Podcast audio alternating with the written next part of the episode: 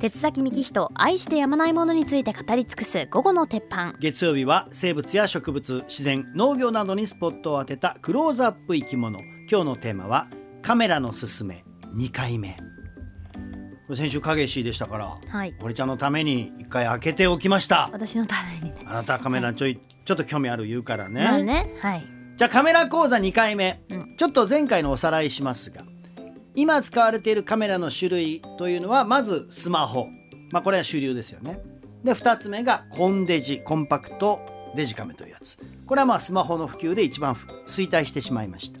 で3つ目が一眼レフミラーレス一眼という。まあ今日クローズアップするのはこれです。はい一眼レフ。これスマホと何が違うのかというお話。一重にセンサーサイズが違うんですよっていうお話をしましたよね、えーそのセンサーイメージセンサーというのは人間でいうと目の網膜の役割を果たします。なのでイメージセンサーの大きさや性能が写真の画質を決めるわけです。決して画素数ではないというお話いたしましたね。で例えば比べてみるとフルサイズと言われているカメラのセンサーサイズは 35mm です。昔のフィルムと同じサイズです。まあ一般的なカメラではこれが最大サイズでございます、はい。キャノンやニコンが力入れておりうます、ん。でその下が APS-C と言われております。うん。この 35mm フルサイズよりも二回りぐらい小さくて面積では半分以下。ソニーや富士フィルムが力を入れております。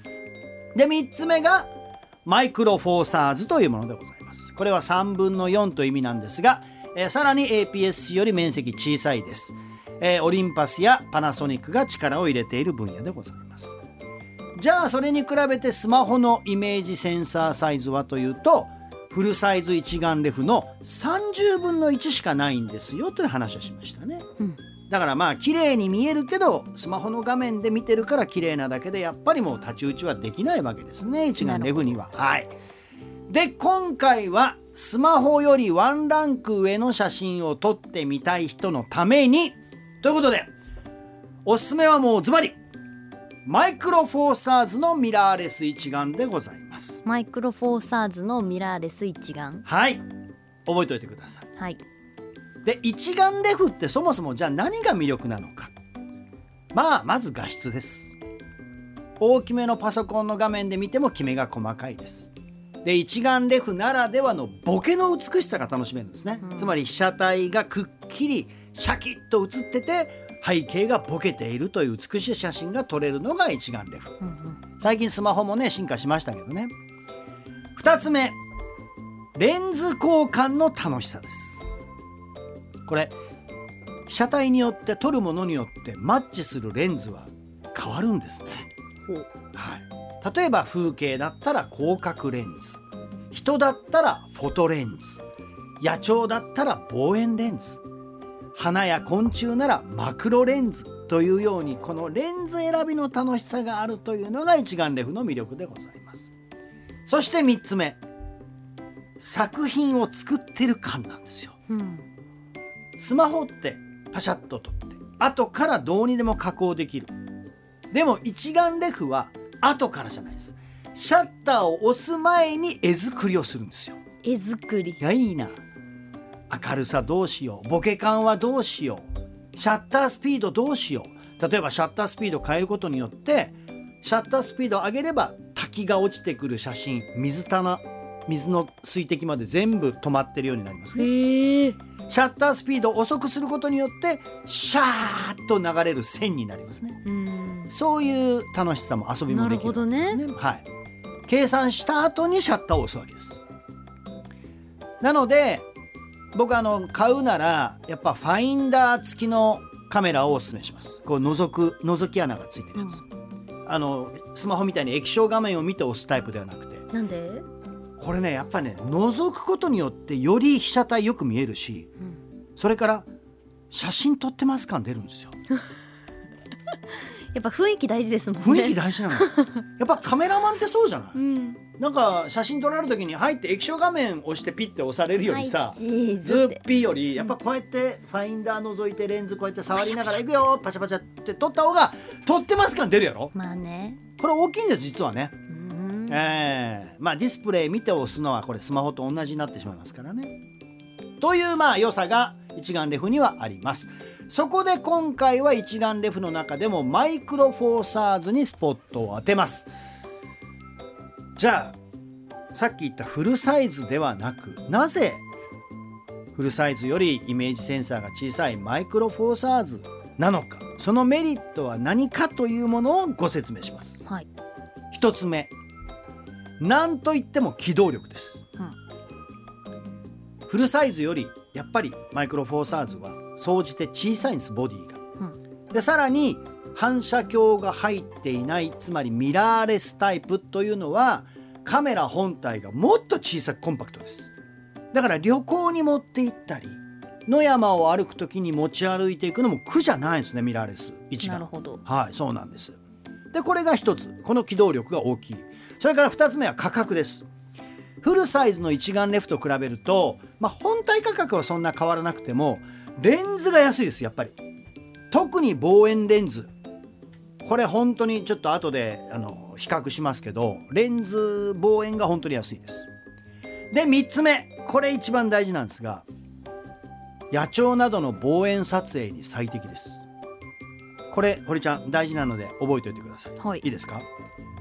マイクロフォーサーズのカメラは焦点距離がフルサイズの2倍ですほ例えばフルサイズの 300mm のレンズをマイクロフォーサーズに当てはめるとその倍の 600mm 換算になるんですよ。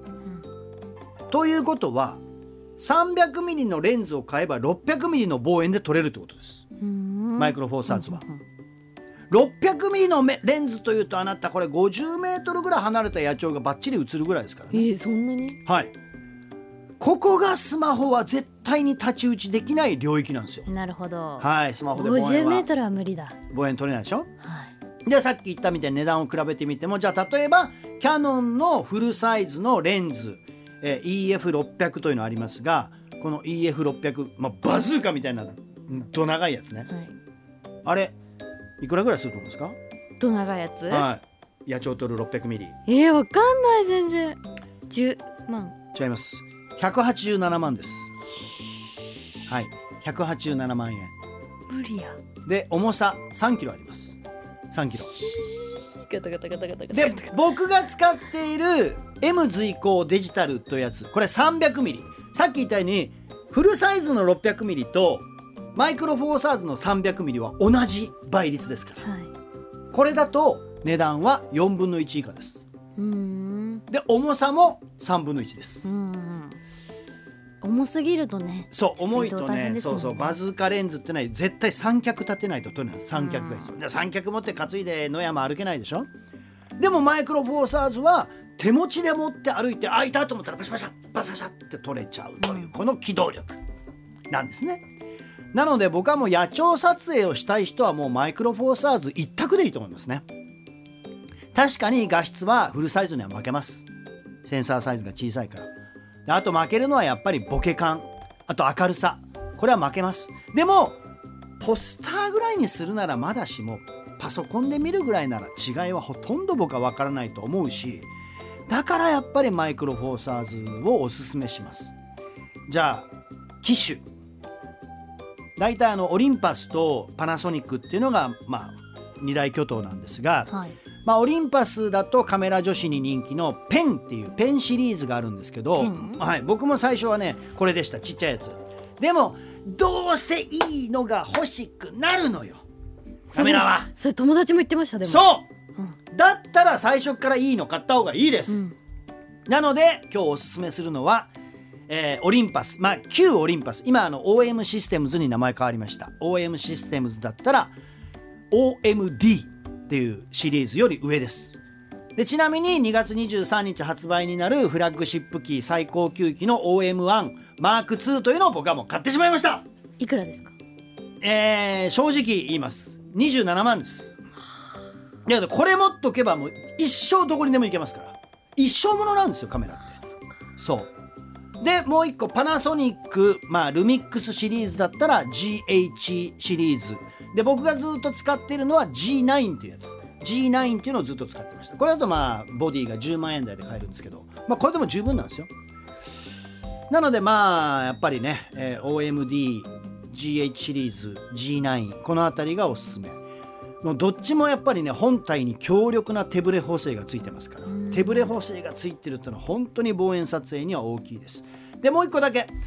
静止が重視の人はオリンパス選んでください動画も重視したい人はルミックスをお勧めします。っていうような分け方でいいと思います。さあカメラ講座第2回目でございました。次回はいよいよ最終回。じゃあ今度はカメラ本体ではなくどんなレンズを選んだらいいのか。レンズの話まで。はいそして、えーカメラの撮影技術、まあ、そういったところまでちょっと次回はお話ししたいと思います、はい以上今回の私のカメラのすすめ第2回目でした。